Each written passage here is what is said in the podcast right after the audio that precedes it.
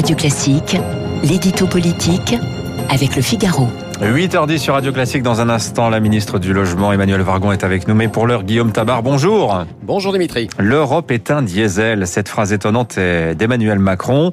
Et il l'a prononcée euh, il y a maintenant deux jours, euh, à la veille de la réunion d'un sommet européen lors d'une interview à la télévision grecque. Que voulait dire le chef de l'État en parlant d'Europe diesel? Bah, il parlait évidemment de la stratégie en matière de vaccination, dont le moins qu'on puisse dire, et qu'elle révèle les faiblesses de l'Europe communautaire, de celle de Bruxelles.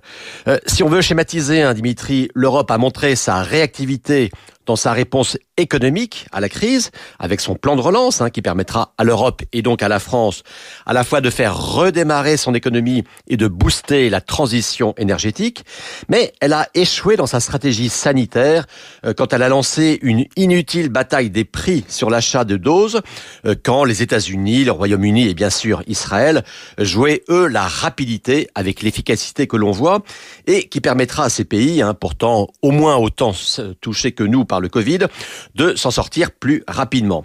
Alors, avec son image du diesel, Emmanuel Macron reconnaît cette lenteur initiale et prend acte du retard que cela induit. Mais euh, contrairement à ce que dit le chef de l'État, il paraît quand même difficile de combler ce retard. Est-ce qu'on peut parler de mea culpa du président français alors qu'il disait justement exactement le contraire hier soir? Eh bien oui, on l'a entendu hier. Hein, pour le président, pas de mea culpa sur son action à lui en France, mais quand même un mea culpa sur la poitrine de l'Europe.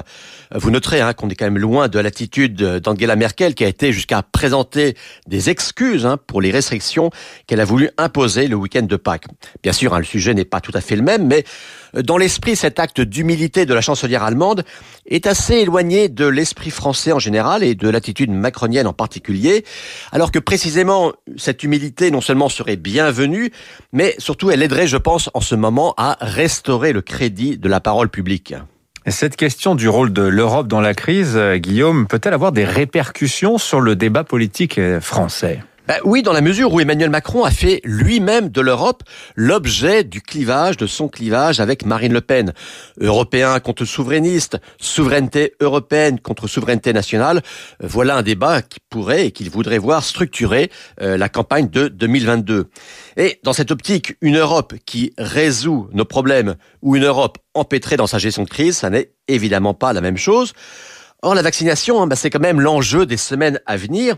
Et le moins qu'on puisse dire, c'est que sur, euh, c'est que l'Europe de Bruxelles sur ce sujet a plus montré ses faiblesses. Euh, les commissaires européens ont plus montré leur arrogance. Et puis, comme un, comme le chantait Barbara, le temps perdu ne se rattrape guère, le temps perdu ne se rattrape plus. Merci Guillaume Tabar du Figaro. 8h13 sur Radio Classique dans un instant, tout de suite même. Emmanuel Vargon, ministre.